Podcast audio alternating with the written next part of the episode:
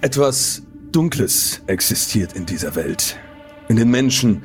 Seit Anbeginn dieser Zeit rätseln wir über Unerklärliches, Mysteriöses, Schreckliches, Dunkles. Wir fürchten uns. Ihr fürchtet euch. Manches kann durch Wissenschaft vielleicht erklärt werden, doch oft genug scheitern wir. Scheitert ihr.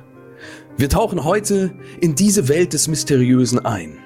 Doch seid gewarnt, nicht alles hat sich tatsächlich so ereignet und manches ist tragischer, als es eure Vorstellung je zulassen könnte. Lasst euch nicht täuschen. Blickt hinter die Wand aus Lügen und Verschleierung und findet einen Teil der Wahrheit.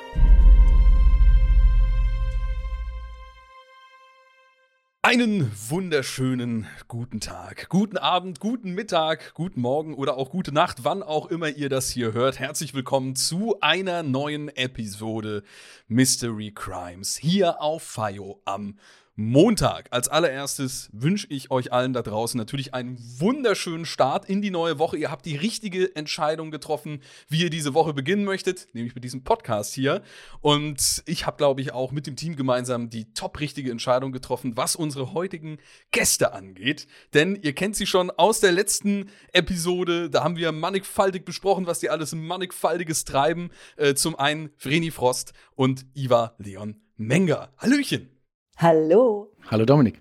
Ja, wir haben echt so einiges, sage ich mal, erlebt in der letzten Folge von äh, den typischen, wir nehmen Remote auf, Internetproblem bis hin zu, oh, wir verstehen uns endlich. Und dann äh, hat uns Mystery Crimes wirklich wieder in alle möglichen Geschichten rein entführt. Und ich war dann sehr froh, dass ich Ivas tolle Erzählerstimme und natürlich auch deine, Vreni, äh, genießen durfte. Und so werden wir heute auch direkt weitermachen, denn die Vorstellung, die haben wir ja in der letzten Episode von euch beiden übernommen. Inzwischen haben äh, bestimmt alle Zuhörer und Zuhörerinnen eure Wikipedia Wikipedia-Artikel, Blogs und Instagram-Profile sowas von auswendig gelernt, dass wir da gar nichts mehr machen müssen. Alle Hörspiele, die äh, Iva jemals geschrieben hat, auch schon komplett durchgehört. Über 85 Stück.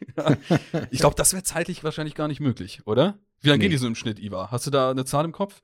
Ja, also so Monster sind äh, Monster sind 30 Stunden, Ghostbox sind 30 Stunden, Darkside Park sind 36 Stunden. Also nee, wird nix. Nee. Geht nicht in einer Woche, ist das äh, leider nicht so ganz drin. Also, jeder von uns hat wieder eine Folge oder einen Fall, wie wir es gerne auch mal nennen, mitgebracht. Die anderen beiden wissen jeweils nicht, ist dieser Fall denn wahr oder falsch oder liegt die Wahrheit irgendwo in der Mitte.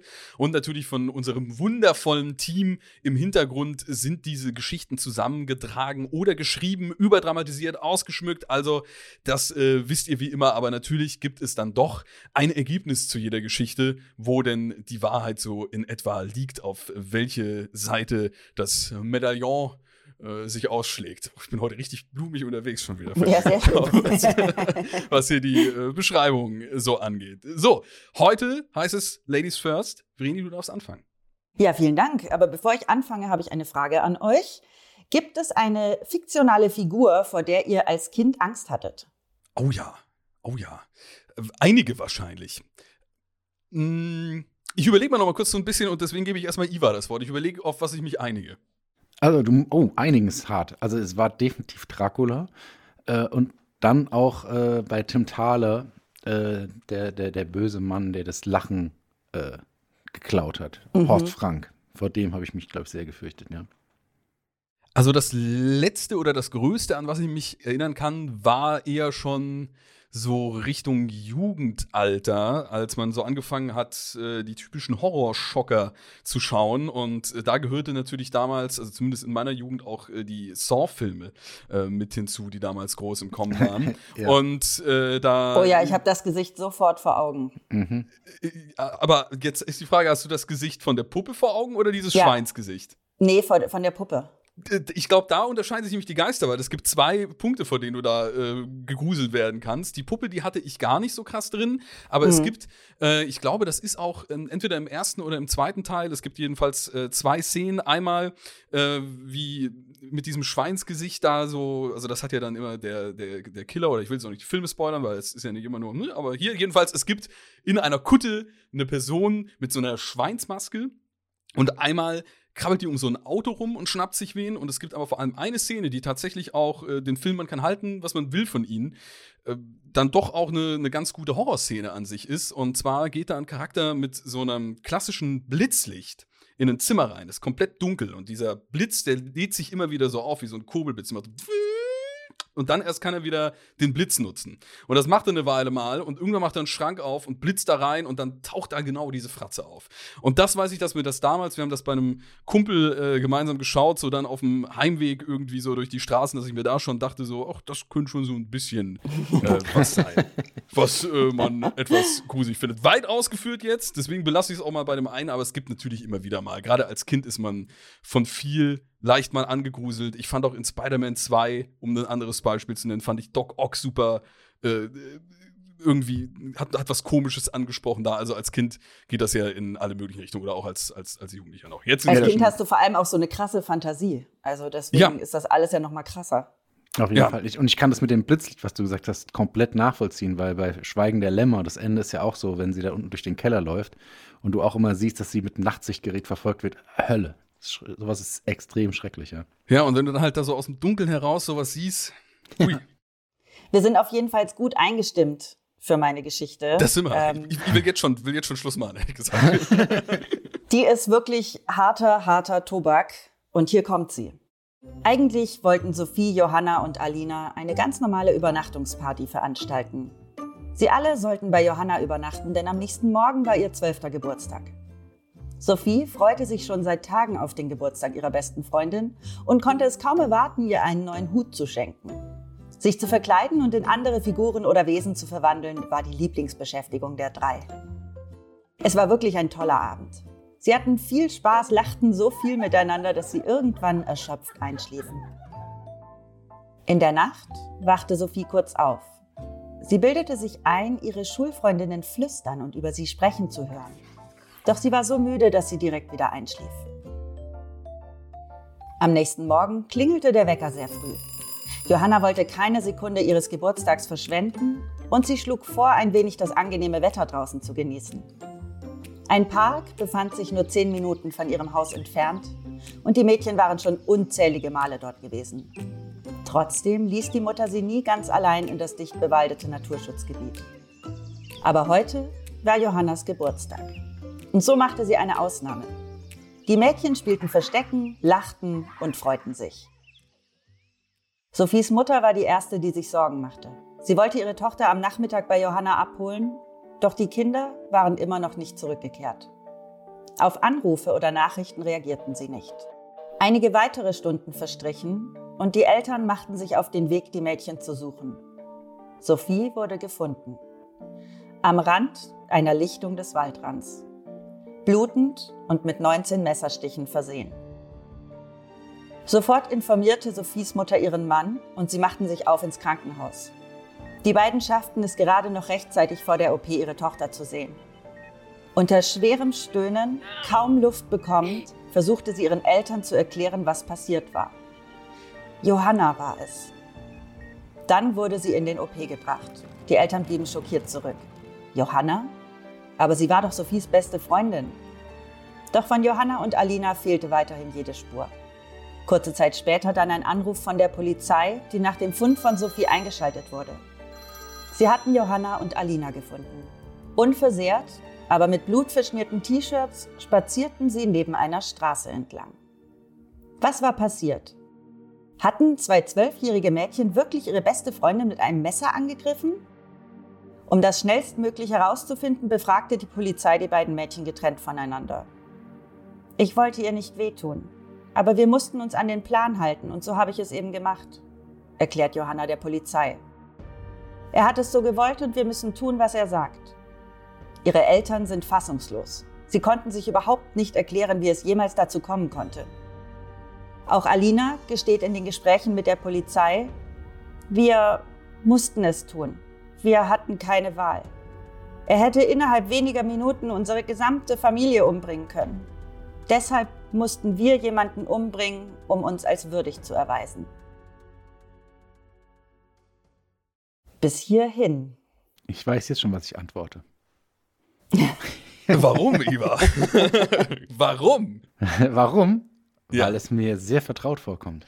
Es kommt dir vertraut vor. Also ich Mhm. hätte vor diesem Podcast hätte ich äh, da wahrscheinlich auf eine Lüge äh, gepokert. Inzwischen weiß ich ja aber auch schon durch einen vorangegangenen Fall, dass das äh, doch leider äh, auch, auch möglich ist, gerade äh, jüngere Menschen und Kinder zu so grausamen Taten äh, zu motivieren ist der falsche Ausdruck, aber äh, die so zu manipulieren, dass es doch auch sogar so weit gehen kann.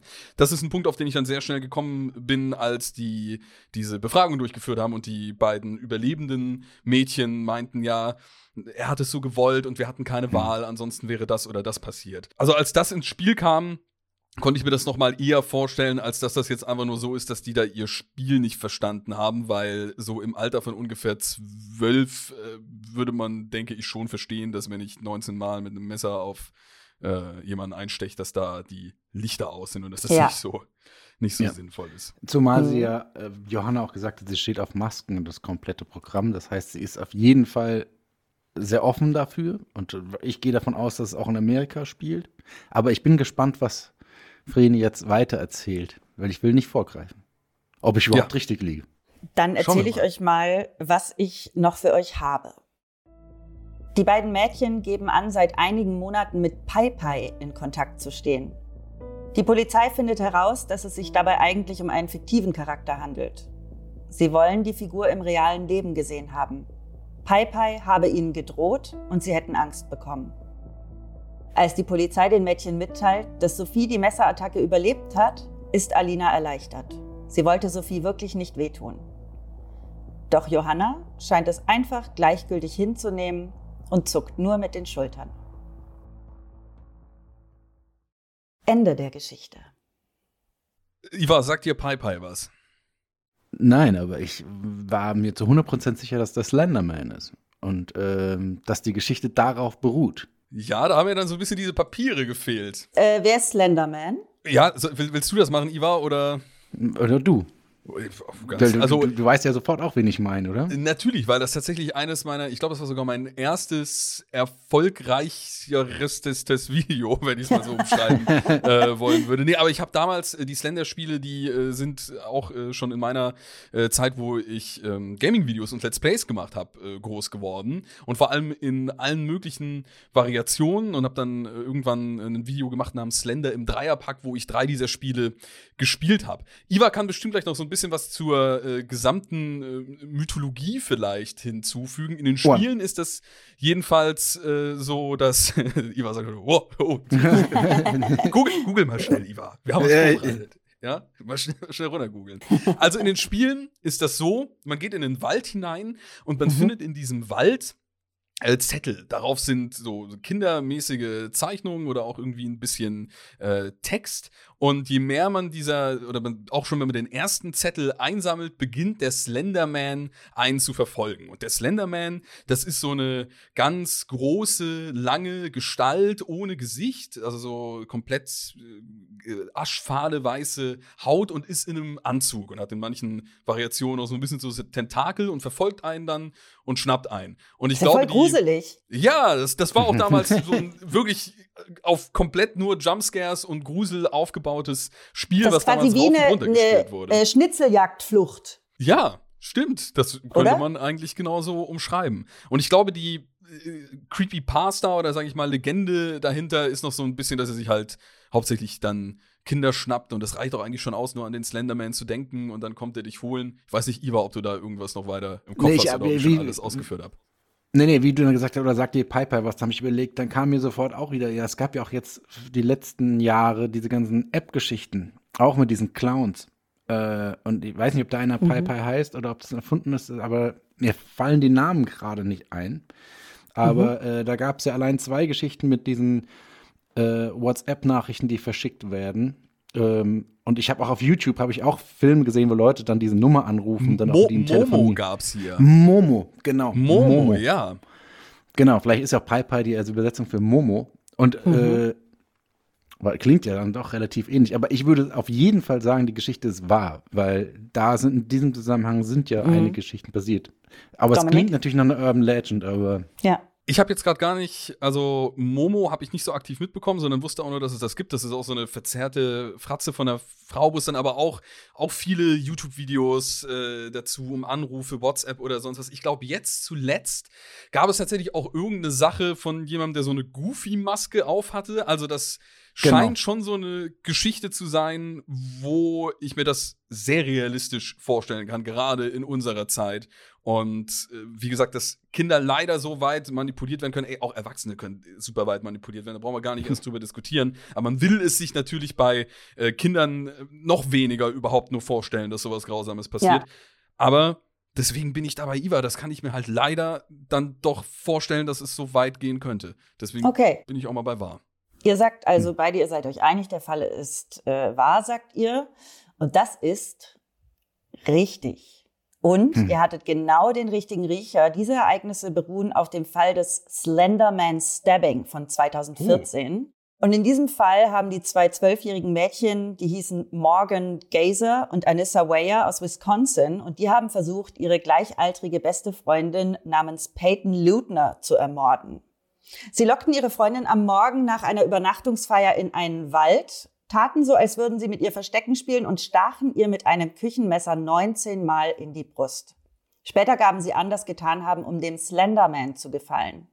Der Slenderman ist ein fiktiver Charakter, der 2009 im Rahmen eines Wettbewerbs in einem Internetforum auftauchte. Um die lange, weiße Gestalt im Anzug ohne Gesicht drehen sich im Internet zahlreiche Gruselgeschichten, die besagen, dass er Tentakeln auf dem Rücken ausfahren kann, mit denen er Leute, insbesondere Kinder, erwürgen würde. Die beiden Mädchen waren nahezu besessen von dem Phänomen des Slenderman und davon überzeugt, dass diese Gestalt wirklich existiert. Sie haben die grausame Tat begangen, weil sie glaubten, er würde sie so für würdig erachten.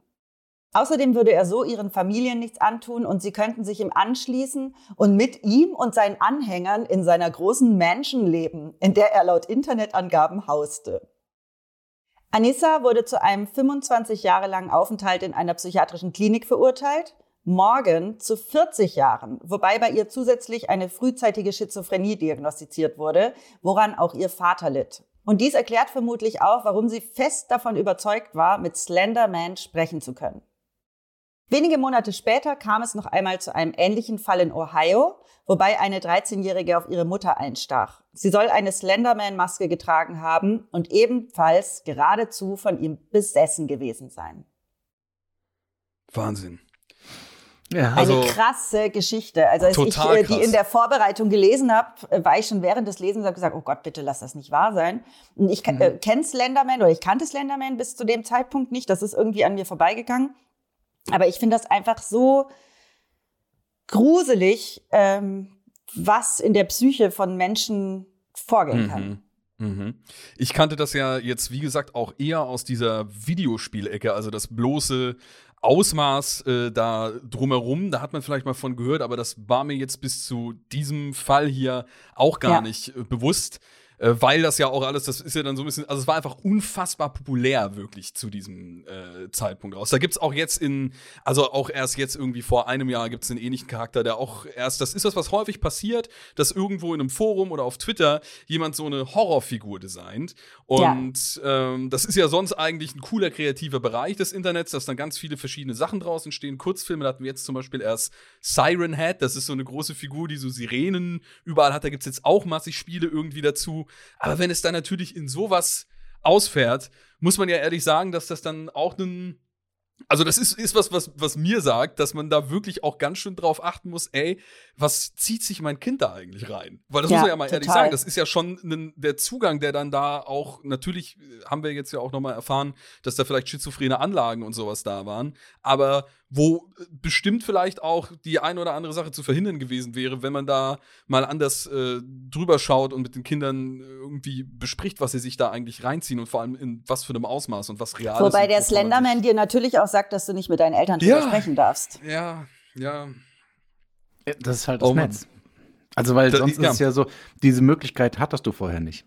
Weil es hm. ist, wird ja, das wird ja nur ein Prozent der Kinder wirklich darauf hören. Aber mhm. da du das ja verstreuen kannst über das Netz, wirst du dein 1% dickes Kind finden, das es tut. Das ist es ja das Schlimme daran. Mhm. Weil, ich meine, da brauchen wir jetzt nicht drüber diskutieren, ob Computerspiele wirklich äh, Kinder zu Mördern machen. Da bin ich fest überzeugt, dass das nicht so ist. Aber das sagt ja auch Scream so schön. Äh, ich, erinnert ihr euch an Scream, an den ersten Teil, ich wo es darum geht? Ich habe eine Scream-Maske zu Hause. Äh, das ist sehr gut. Und ich finde diese, diese Auflösung fand ich so toll, wo es auch erstmal ums Motiv ging, zu sagen, was ist dein Motiv? Wir haben kein Motiv. Das fand ich schon mal überhaupt super in einem Horrorfilm zu sagen, wir haben kein, wir brauchen keins. Mhm. Und zu sagen, ja, aber haben euch die Horrorfilme dazu gebracht? Und dann, nein, die haben uns nur kreativer gemacht. Und das fand ich. Ähm, da bin ich bei dir. Und das ist genau der Punkt. Es muss schon in dir schlummern. Und äh, dann kannst du es, dann gießt sich sozusagen das Ganze. Aber im Prinzip ja. wirst du nicht durch so eine Geschichte zum Massenmörder. Du bist schon eine. Da bin ich voll bei dir, Iva. Also gerade, ich äh, komme ja eben selbst mit Leib und Seele aus der Videospielecke und äh, kenne kenn alle diese Diskussionen in alle möglichen Richtungen.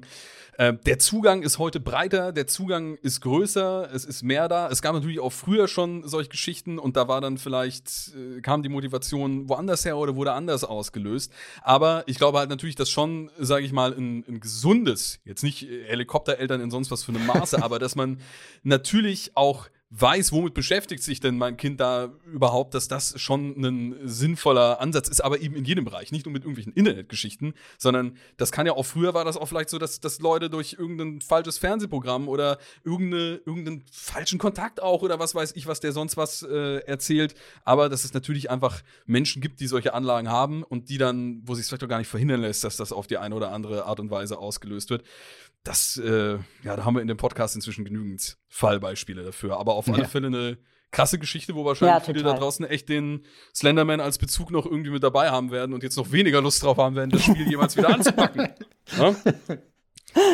Oh, so ist das. Gut, mal gucken, ob ich äh, etwas die Krassheit dämpfen kann mit meiner Geschichte oder auch nicht. Ich habe natürlich auch in diesem Fall eine kleine erste Frage an euch, ähm, mit der man erstmal so ein bisschen abklopfen möchte, ob ihr da euch reinempfinden könnt, persönlichen Bezug dazu habt. Denn wenn ihr mit dem Auto fahrt, habt ihr da schon mal vergessen, die Handbremse anzuziehen? Du meinst jetzt im Sinne von, dass man geparkt hat und dann ist das Auto weitergerollt? Entweder das, der Fall, oder da kann ich von meiner Wade aussprechen, irgendwie habe ich eine komische Beziehung anfangs zu Handbremsen gehabt.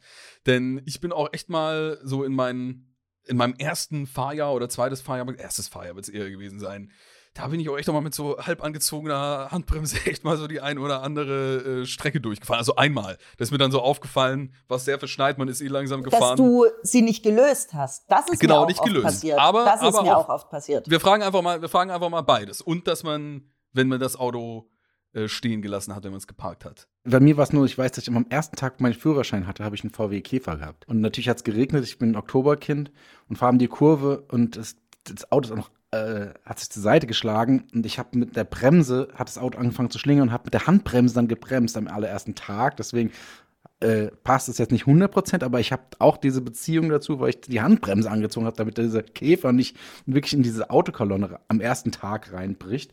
Ich bin wirklich auf die Autos zugerast, das war die Hölle.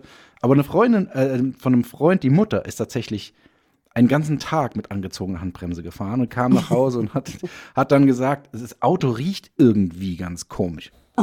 ja. Okay. Und dann haben sie ja. rausgefunden, woran es lag. Das nach einem Tag verständlich. Also so schlimm, so schlimm war es bei mir äh, zum Glück nie, dass es mal, es war ein, einmal dieses, dass ich das gemerkt hatte, dass da nach einer gewissen Strecke, aber da ist man eh langsam gefahren, das war dann nicht schlimm, aber das habe ich noch im Kopf. Und ich tendiere sonst immer dazu, eigentlich eher die Handbremse so richtig reinzuradern. Also das habe ich eher mal äh, gehört, gerade wenn man da mal mit einem fremden Auto fährt oder sowas, dass dann gesagt, oh, du musst die Handbremse nur nicht immer so anziehen, als stehen wir hier gerade äh, senkrecht irgendwo rum. Das ist meine Beziehung zu Handbremsen. Aber sonst bin ich genauso wie du auch. Ich auch, ich mache das so wie du, ich ziehe auch immer so bis zum Anschlag. Oder, oder kriegt man sie manchmal gar nicht mehr gelöst. Das ist ja, genau. Schwieriger Prozess, da gibt es dann viel Diskussion. Ja, mein erstes Auto, mit dem ich gefahren bin, war ein alter VW T2. Das war so unsere Familienkutsche damals. Schön. Und der hat ja sowieso nicht so krass angezogen. Und irgendwann mal habe ich eben auch gedacht, wieso fährt denn das Ding nicht? Und da habe ich eben auch gemerkt, ja gut, Handbremse ist noch drin. Und das ist ich glaube, das passiert jedem, Typischer der Auto fährt. glaube ich, ja, einfach. total. Es kann einem heute ja auch noch passieren. Ah, ja, War der in der Mitte auch wie beim normalen Auto, beim VW-Bus? Oder saß der Ja, woanders? die war so in der Mitte und du musstest so diesen Knopf äh, der, vorne drücken und hast sie so ein bisschen dann bei dem noch so ein bisschen hochziehen müssen und dann hast du sie dann runtergelassen. Okay. Die war relativ äh, groß sogar. eine große Handbremse. Also merkt, das ist ein, ein hochemotionales Thema hier. Jeder hat was äh, dazu zu erzählen. Mal schauen, welche Rolle denn die Handbremse in meiner Geschichte einnehmen wird.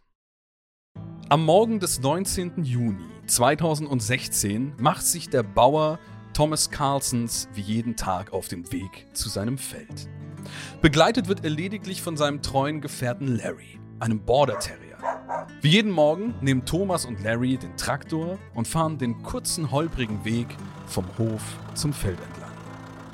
Wie üblich hält Thomas am Rande des Hofes an und steigt aus, um das Tor zu öffnen. Aber an diesem Tag ist nichts wie üblich. Eine Stunde später wird Thomas von seinem älteren Sohn schwer verletzt aufgefunden. Zerquetscht von seinem eigenen Traktor.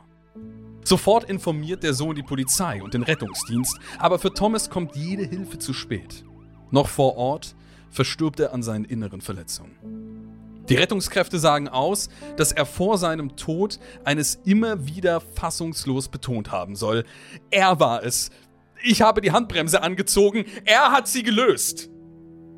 Zunächst ist sich die Polizei unsicher.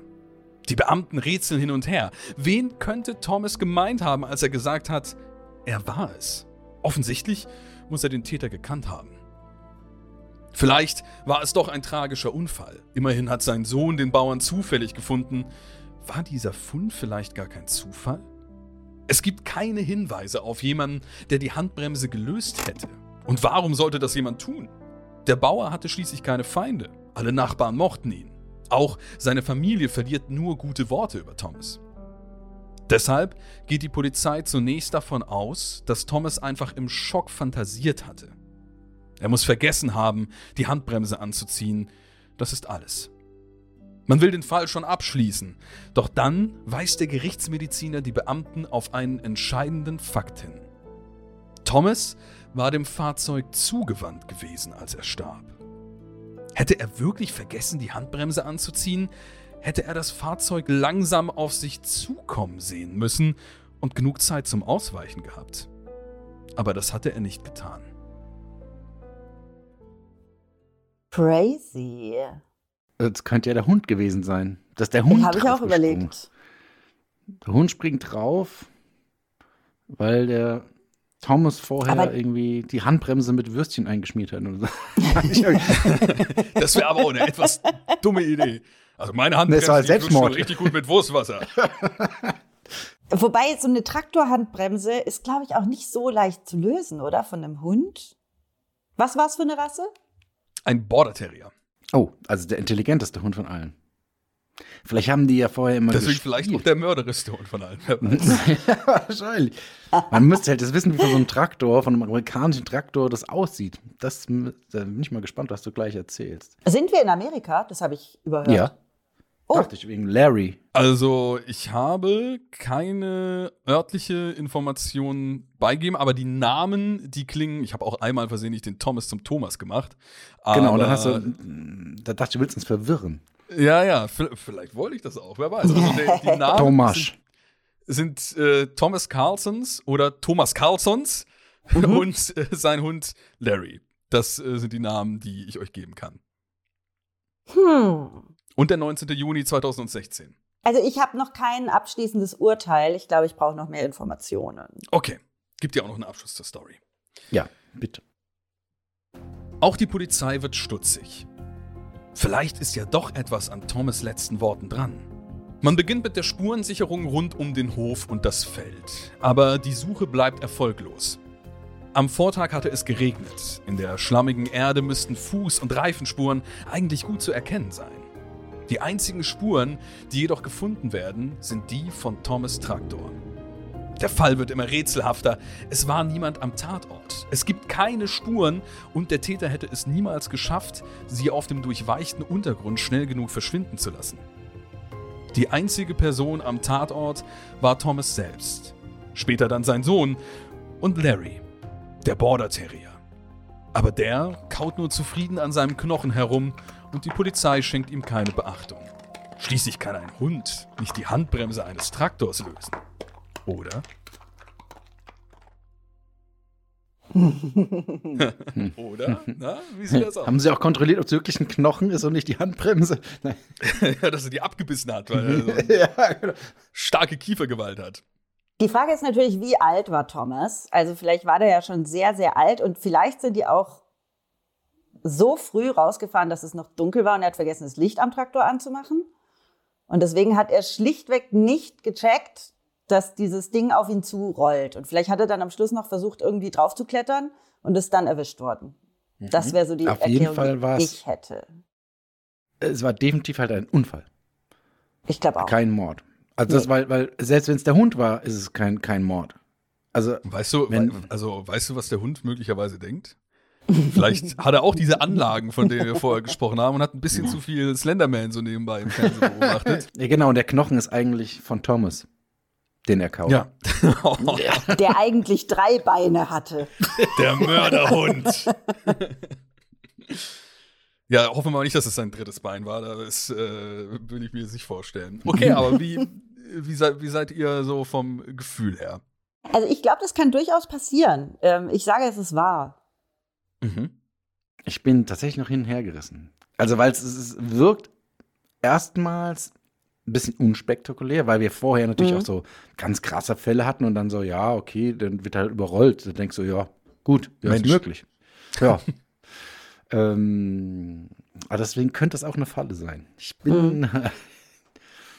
naja, ich, ähm, ich sage mal, es ist gelogen. Einfach mal, damit wir einfach mal Unterschied Damit Wir waren wir bisher sehr unisono. Ja, Ja, wir waren ja, bisher ja. alle drei sehr unisono immer bei den Entscheidungen. Also Ja. in dem Fall sagt dann Ivan, nee, das ist Quatsch. Und äh, Vreni meint, das wäre so Mhm. passiert. Und wir sind hier bei diesem schönen Bereich, wo ihr dann doch irgendwie wieder so ein bisschen unisono seid, weil sich äh, die Wahrheit weder auf der einen noch auf der anderen Seite so richtig befindet. Zumindest äh, wurde sich ein wenig orientiert. Der Fall, wie wir ihn beschrieben haben, ist erfunden. Yay! Er orientiert sich aber stark an einem Ereignis, welches sich auf ähnliche Weise abgespielt hat. Jetzt darf Vreni jähen, weil. Yay! genau. Tatsächlich wurde der 70-jährige Amerikaner Derek Mead im Juni 2017 von einem Gabelstapler zu Tode gequetscht. Sein Hund, ein Jack Russell Terrier, also eigentlich sogar nochmal deutlich kleiner, der im Fahrzeug zurückgeblieben war, als Derek ausstieg, um das Tor zu öffnen, hatte beim Herumtollen versehentlich einen Gang eingelegt. Das Fahrzeug hatte sich daraufhin in Bewegung gesetzt. Oh Mist. Allerdings hatte Derek Mead vergessen, die Handbremse anzuziehen und sein Hund hatte sie nicht gelöst, so wie in unserer Geschichte angedeutet. Außerdem war Derek nicht mehr ansprechbar, als sein Sohn ihn fand und gab dadurch auch nicht den Hinweis, dass es sich um einen Mord handeln könnte. Ich mag die Sachen, die immer so ein bisschen dazwischen liegen, muss ich sagen. Oh Gott, das, Das ist auch sehr schön. Aber ich finde es auch tatsächlich gut, weil's, weil man dann sagt, Gabelstapler, die funktionieren ja, Ja. von der Technik ganz anders. Mhm. Mhm. Äh, und das, aber, das hat die Redaktion wirklich sehr schön sich ausgedacht. Das muss man, Mhm. Der Titel der Geschichte, den ich auch äh, gar nicht vorgelesen habe, ist übrigens ein flauschiger Mord. Das finde ich auch äh, sehr schön. Fluffy Ja. Slaughter. Ja, Fluffy Slaughter hier. Es, ist, es hat aber leider auch echt, muss ich schon sagen, es hat so ein bisschen was von so einer ähm, Scary Movie-mäßigen Szene. Es hat ein bisschen was Ja. Komödiantisches an sich, dass dieser Hund da so rumtollt, ganz freudig. Und dann fährt er da einfach über sein Härchen drüber. Oh shit. Das ist jetzt schon nicht die, nicht die angenehmste Art und Weise. Oder wenn man sich die Geschichte dann auch erzählt, hast du gehört, was mit dem Derek da passiert ist? Der hat da einfach, ist da mal drüber gefahren mit dem Gabelstapler.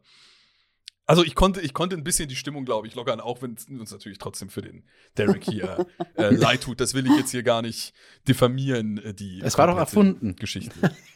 Ja, aber, Derek. aber, ne, aber Die zumindest andere, ja. der, ja, der, die Gabelstapler-Story, die ist ähm, ja doch irgendwie so ähnlich dann zumindest äh, passiert.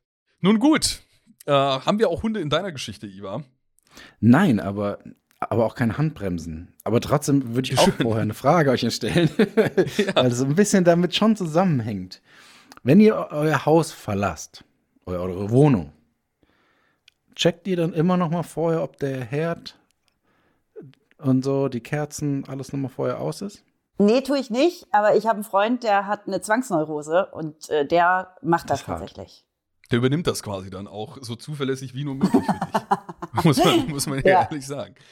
Ach, also den Herd schalte ich eigentlich meistens eh dann aus, wenn man Nicht mal ein. fertig ist. Den schalte, schalte ich nicht mal ein. Ich wollte gerade sagen, ich bin, ich, ich koche echt nicht viel, weil äh, in Okay, dann die Espressomaschine. Hast du ja alles um die Ecke. Ja gut, aber die schaltet Die sich von selber aus bei uns. Die schaltet sich bei uns Echt? nach einer halben Oh. Stunde von selber aus, ja. Also uns ich nicht. check das, wenn ich länger äh, unterwegs bin. So, dann mache ich auch, also wenn ich wirklich mal weg bin für eine Woche, mache ich auch meistens noch Steckdosenleisten und so aus. Oder Sicherung Einfach- einfach, raus. Ja, das, also das mache ich und man guckt irgendwie, auch die Heizung muss ja dann irgendwie nicht äh, die ganze Zeit Genau. voll bollern. So Ja. den ganzen Kram, der auch so energiespartechnisch Sinn macht, den definitiv, aber ansonsten habe ich da nicht so mega den Kram. Weil ich aber auch immer das Gefühl habe, dass dann, man geht, man landet dann auch in so eine Spirale drin. Wenn man dann einmal anfängt, so, habe ich das eigentlich gemacht? Mhm. Dann geht man nochmal nachguckt. Natürlich hat man es eigentlich gemacht. Man weiß es auch eigentlich, dass man es gemacht hat, aber man kontrolliert es trotzdem nochmal. So dieses typische auch im Bett liegen, habe ich das eigentlich gemacht? Ja, klar, habe ich eigentlich. Und äh, für mich ist da einfach, ich habe das empirisch untersucht. Es kam zu selten der Fall bei mir vor, dass ich mir gedacht habe, habe ich das eigentlich gemacht und habe es dann wirklich nicht gemacht. Deswegen, nee, habe ich keinen, habe ich keinen Stress mit. Ist Also nicht nochmal die. Power-Option der Playstation kontrollieren. Hast du also nicht. Ja, die, die ist eh immer gut. Ist immer ordentlich eingestellt. alles. Ich habe gerade liebevoll zu ihr rübergeschaut. Bei mir steht jetzt Ich hab's gesehen. 5, deswegen habe ich mal kurz, kurz Ein rüber neidisch bin ich ja schon. Ich bin auch Ja, ein bisschen neidisch. Vor Ja, mir steht noch die vier. Ist schon, schon, schon fein, wie sie da steht in ihrem weißen. Ja, hör auf Gewand. jetzt. Ich streiche mal kurz drüber. Ach ja. Ah. Schön. Gut, dann seid ihr gespannt. Also, ich habe das gefragt, weil die nächste Geschichte heißt Der Brand. Ihr wisst also, worauf es hinauslaufen wird. Es geht um Alkohol. Nein. Also, Ich wollte, ich wollte den gerade auch bringen, aber ich habe schon fast darauf vertraut, dass du den auch noch raus oder Zwieback oder so. Nein, okay. Katie schreckt mitten der Nacht aus dem Schlaf hoch, weil das Telefon klingelt. Genervt und leicht fröstelnd tapst sie ins Wohnzimmer. Im Winter ist das große Haus immer besonders kalt. Vermutlich ist der Anruf eh wieder für eine ihrer Schwestern. Ihre Freunde rufen immer mitten der Nacht an, obwohl Katie sich schon hundertmal bei ihren Eltern darüber beschwert hat. Katie hat neun Geschwister. Zusammen sind sie also zehn Kinder. Eine richtige Großfamilie. Auch wenn sie ihre Geschwister wirklich gerne hat, manchmal wäre sie lieber ein Einzelkind. Als sie den Hörer abnimmt, ist der Anruf allerdings nicht wie erwartet für eine ihrer Schwestern. Am Telefon ist eine Frau. Sie hat eine tiefe, rauchige Stimme und fragt nach einem Pascal. Im Hintergrund kann Katie das Klirren von Gläsern und lautes Gelächter hören. Sie denkt, die Frau sei vielleicht betrunken in einer Bar oder etwas in der Art. Katie sagt ihr, dass hier kein Pascal wohne und sie sich verwählt habe. Daraufhin lacht die Frau nur. Ein unheimliches Lachen, das Katie ein Schauen über den Rücken jagt. Schnell legt sie auf und geht zurück ins Bett. Was für ein merkwürdiger Anruf. Eine Stunde später wird Katie wieder aus dem Schlaf gerissen. Ein lautes Rumpeln weckt sie. Und wenige Augenblicke später steht ihre Mutter im Zimmer und ist ganz aufgelöst. Zuerst ist Katie verwirrt, aber dann riecht sie es. Rauch. Wir müssen hier weg, Katie, steh auf. Katie ist plötzlich hellwach und folgt ihrer Mutter aus dem Haus in den Garten. Auf dem Weg bemerkt sie, dass die beiden oberen Stockwerke bereits in Flammen stehen und lichterloh brennen. Draußen sind Katies Vater und ihr ältester Bruder schon auf der Suche nach einer Möglichkeit, den Brand zu löschen. Zwei ihrer Schwestern stehen schockiert daneben, der Rest fehlt. Ihr großer Bruder Lenny ist zum Weihnachtsfest bei einem Freund. Aber wo sind die anderen fünf? Ihre drei kleinen Brüder und ihre zwei kleinen Schwestern schlafen im oberen Stockwerk, das am stärksten brennt. Die Treppen kann man nicht mehr benutzen. Sie fallen gerade den Flammen zum Opfer. Ihr Vater befiehlt Katie, Wasser aus der Regentonne zu holen, um den Brand zu löschen.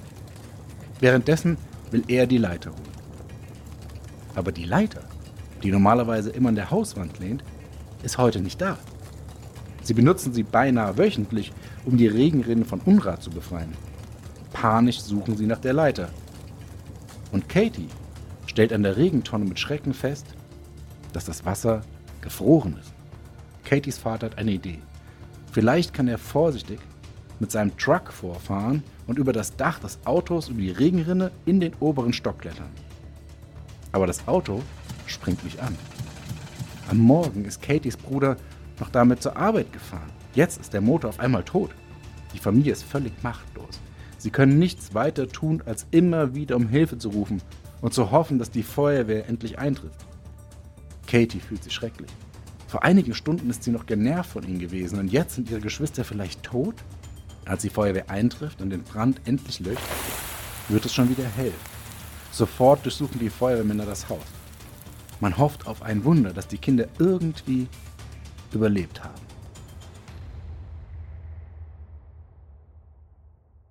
Hm, hier eine kleine Pause. Ich habe ganz viele Fragezeichen. Ja? Ja, also, äh, Dominik, um das hier, um das Feld mal hier aufzu, aufzu, wie sagt man, aufzuzäumen, ähm, Aufzurollen. aufzurollen. Das Pferd Aufzu- aufzäumen. Wir, wir können es auch einzäunen, aufzäumen, ganz wie du möchtest. Ähm, also für mich ist es irgendwie überhaupt nicht schlüssig in sich. Zum einen, was hat dieser Anruf damit zu tun? Äh, wer ist dieser Typ, nach dem gefragt wird? Weil das hängt ja überhaupt Ja. bisher null mit dieser Geschichte zusammen. Genau. Äh, warum ist es, war es Winter? Haben wir eine, haben wir eine Zeit bekommen? Äh, wegen, wir haben keine Jahreszeit bekommen. Ne? Das Wasser war gefroren. Das ist für mich wie du so eine, kannst es kennt hier ihr, zusammenreimen, genau. kennt ihr noch diese Ja-Nein-Geschichten, wo man äh, so Fälle, es waren so Spiele, die man so als Kinder, Jugendliche gemacht hat, wo man immer so erraten musste, was ist passiert. Und daran erinnert es mich so ein bisschen, dass man so Ja- Ja-Nein-Fragen stellt. Genau, wir sagen keine Jahreszeit, das stimmt. Mhm. Aber sie sagt ja so Sachen wie leicht frösteln tappst du ins Wohnzimmer. Also Das da würde für Winter sprechen. Ja. Ich habe euch nicht äh, da angelogen. Vielleicht. Vielleicht, ich weiß es nicht. Da legt der Iva wieder mit seinen Spielchen los hier. Also ich finde auch, dass bisher so die ganzen mysteriösen Teile an der Geschichte, weil natürlich kann ein Brand passieren, natürlich auch so, wie das dann da abgelaufen ist. Ein paar äh, Teile der Familie konnten irgendwie raus und ein paar sind da jetzt gerade in den oberen Stockwerken dann, lei- das wissen vielleicht, findet die Feuerwehr ja jetzt auch noch auf mysteriöse Art und Weise. Aber ich sag mal, diese mysteriösen Bereiche, der Anruf, wer ist Pascal, wer ist diese alte Frau, da schaffe ich noch keine Verbindung, außer diesem Fokus auf die rauchige Stimme der Frau. Und dass es dann eben nach Rauch riecht, wenn die Mutter dann äh, Katie aus dem Bett holt. Und Mhm. das wären ja für mich eher so ein bisschen so geschichtenerzählerisches Stilmittel, dass eben so der Rauch sich da durchzieht. Also das würde zu, klingt zumindest alles sehr schön und greift schön ineinander. No, noch habe ich ja nicht gesagt, dass, vielleicht haben die Kinder ja auch überlebt. ja, wer genau, das ist ja, ist ja auch die Frage, die ich Wir brauchen stelle. auf jeden Fall mehr Informationen. Mhm. Dann lege ich vor. Aber im Haus angekommen, findet man nichts. Keine menschlichen Überreste. Keine Knochen, keine verbrannten Kinderleichen. Nichts. Von Katies kleinen Brüdern und Schwestern fehlt jede Spur. Sie scheinen aus dem Haus entkommen zu sein, sonst müsste es zumindest irgendwelche Überreste geben. Aber auch nach mehrfachem Durchsuchen des Hauses, der Umgebung, nach Vermisstenmeldung, Befragung der Nachbarn tauchen die Kinder nicht wieder auf. Noch Jahre später sucht die Familie nach ihnen. Aber Katies kleine Geschwister sind für immer verschwunden. Fünf waren es, ne? Fünf Geschwister weg. Und keine Leichen, keine Knochen, kein gar nichts. Neun Geschwister, also eigentlich sind es zehn Kinder. Ja, aber es sind ja welche fün- schon fünf, Fünf draußen. Geschwister, fünf, fünf Geschwister fehlen, meinst du, glaube ich, äh, Ja. zwischendurch. Und ein äh, weiteres äh, Geschwisterteil war noch äh, bei einer Weihnachtsfeier bei einem Freund. Ja, das ist gut. Das, hm. Ich Und weiß alles immer- hat gebrannt. Ja, ich kann immer noch nicht die Verbindung ziehen. Ich weiß nicht, ob es dir da ähnlich geht, Vreni. Ich bin, Das, also ich, was soll das mit dieser Frau? Ich habe schon Ja. überlegt, war es Silvester, war es eine Silvesterparty? Ähm, äh, Das ist wie Monster 1983, wo das Telefon klingelt am Anfang. Und dann auch diese rauchige Stimme sagt, der klingelt doch das Telefon. Nein, nein, ich will euch jetzt nicht auf die falsche. ach, Iva. Mensch, Mensch, Mensch. Hm, Was, was, was habt ihr denn für eine Tendenz? Also ich meine, Gar keine, das ist das Problem. ja. vergesst doch mal den Anruf, sondern es ist wirklich oben in dem oberen Stockwerk, unter dem Dach, leben die Kinder und da brennt das Feuer aus. Und aber alles scheint dagegen Und es zu ist nichts sprechen. da dann. Nichts da, um es zu löschen. Also brennt das Ganze ab. Aber sie finden keine Überreste, gar nichts, als wären die Kinder da nicht nie da gewesen. Also ich glaube, so ein reguläres Feuer könnte nicht in, vor allem in der kurzen Zeit, die Hitze entwickeln, dass da nicht zumindest irgendwelche Überreste, gerade Knochen oder so, noch vorhanden sein sollten. Das deswegen, das ist ja eigentlich der, der Punkt, wo man zumindest eine Verbindung ziehen kann, was sowas Mysteriöses oder Unerklärbares angeht. Vermutlich liegt das wieder irgendwo in der Mitte, ey. Irgend so ein Fall in die Richtung, aber ich kann mich da bisher noch gar nicht festmachen. Deswegen Ähm, mache ich, glaube ich, eine 50-50-Entscheidung gleich. Wo ist der Brand ausgebrochen? Im Dachstuhl. Sage ich, oder? Äh, das Haus brennt. Oberen beiden Stockwerke, glaube ich, ne? Ja, ich glaube auch. Aber wenn es der Dachstuhl war, dann kann es ja doch irgendwie ein Feuerwerkskörper gewesen Genau, die sein beiden oberen so. Stockwerke stehen in Flammen. Oder es hat irgendjemand gezündelt. Von den Kiddies. Mit dem Zippo. Mhm. Oder die Mutter hat fünf Kinder aus dem Fenster geworfen und hat sie danach versteckt. Vreni. Und dann alles angezündet, oder was? Versicherungsbetrug? Ja, oh Mann, ey. Ich sag jetzt einfach mal, äh, ich mache, wie gesagt, wirklich jetzt eine 50-50-Entscheidung in dem Fall. Ich sage einfach mal, das ist so passiert. Ja, und ich schließe mich dir an, weil das einfach so absurd ist und sonst wäre diese Frau da nicht eingebaut gewesen mit dem Anruf. Und ich bin mal wieder so, dass es mich total in den Fingern juckt, weil ich unbedingt wissen muss, was da passiert ist. Hm. Was wäre denn, wenn ich euch die Antwort jetzt nicht gebe?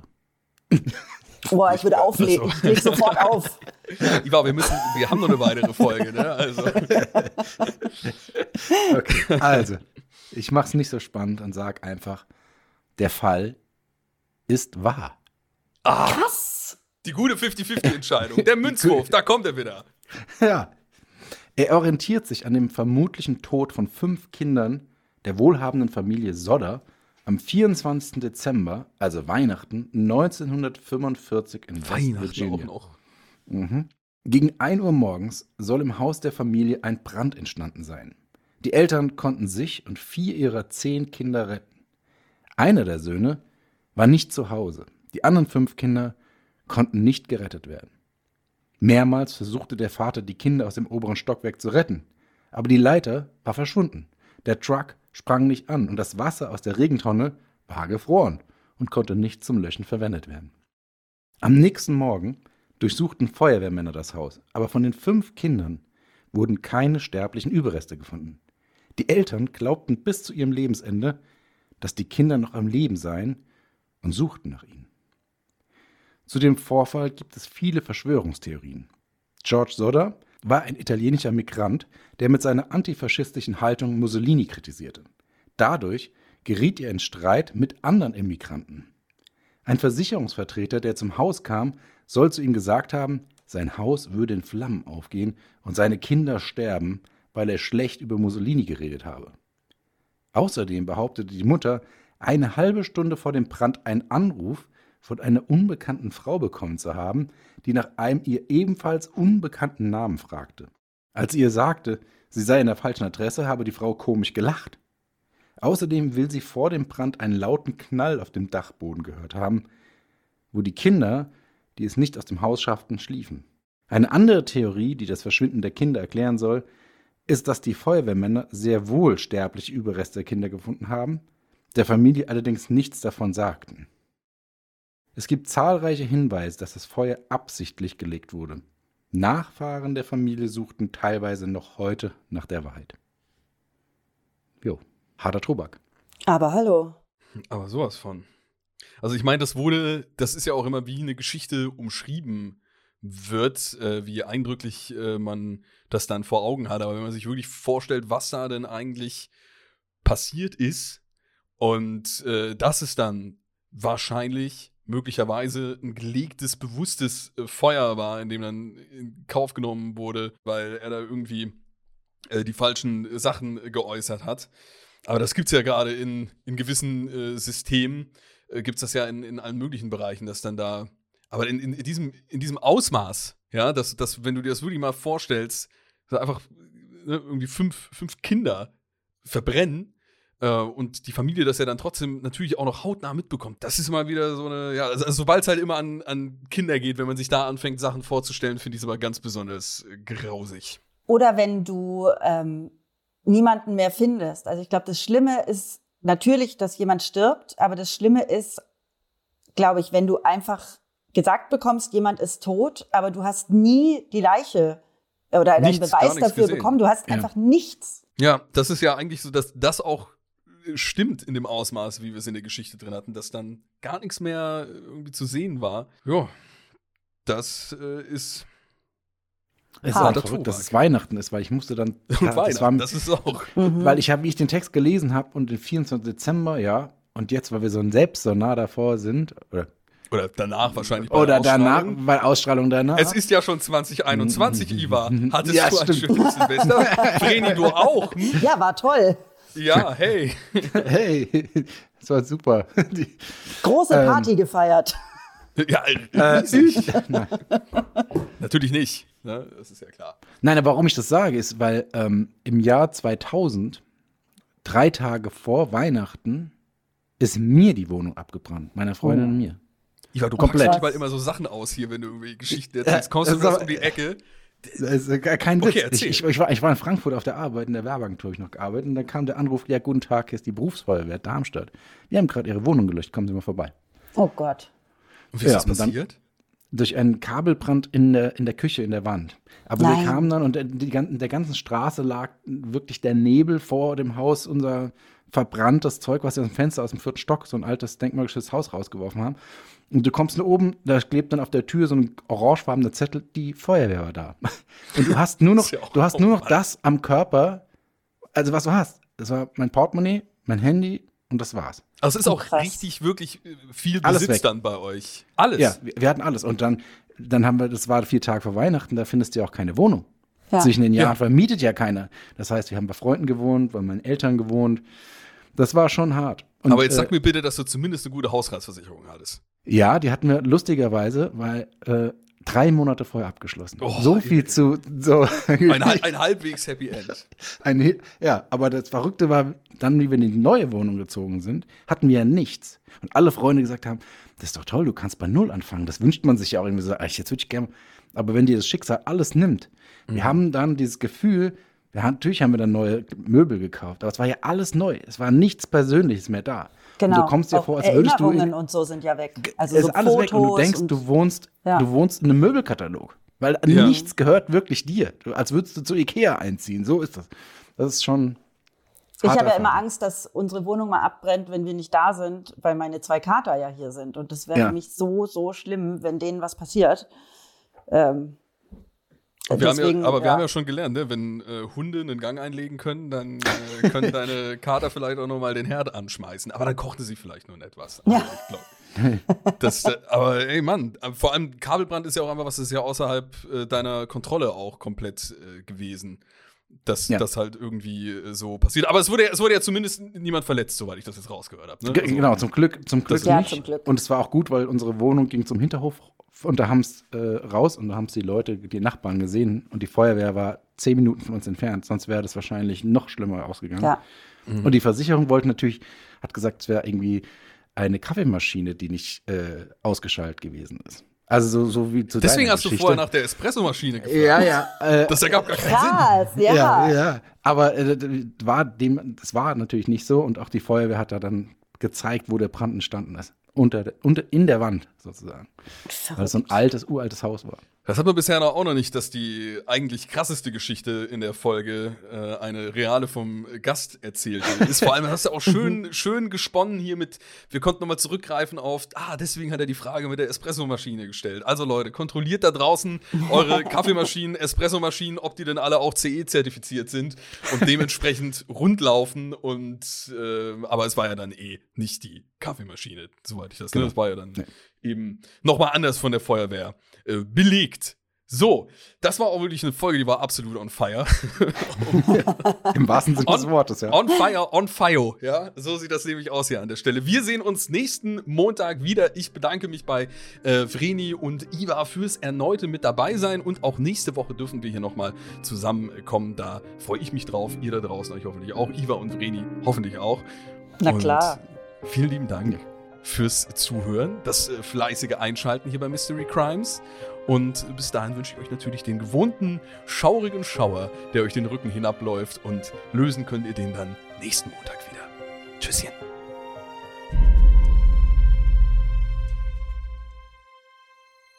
Du möchtest noch mehr Stories of Crime hören? Dann hör doch mal in die zahlreichen anderen Fiction-Crime-Geschichten in unserem Kanal rein.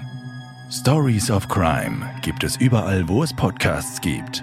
Folge uns in der Podcast-Plattform deiner Wahl und verpasse keine neue Folge. Und wenn dir diese Folge gefallen hat, dann lass uns gerne 5 Sterne da.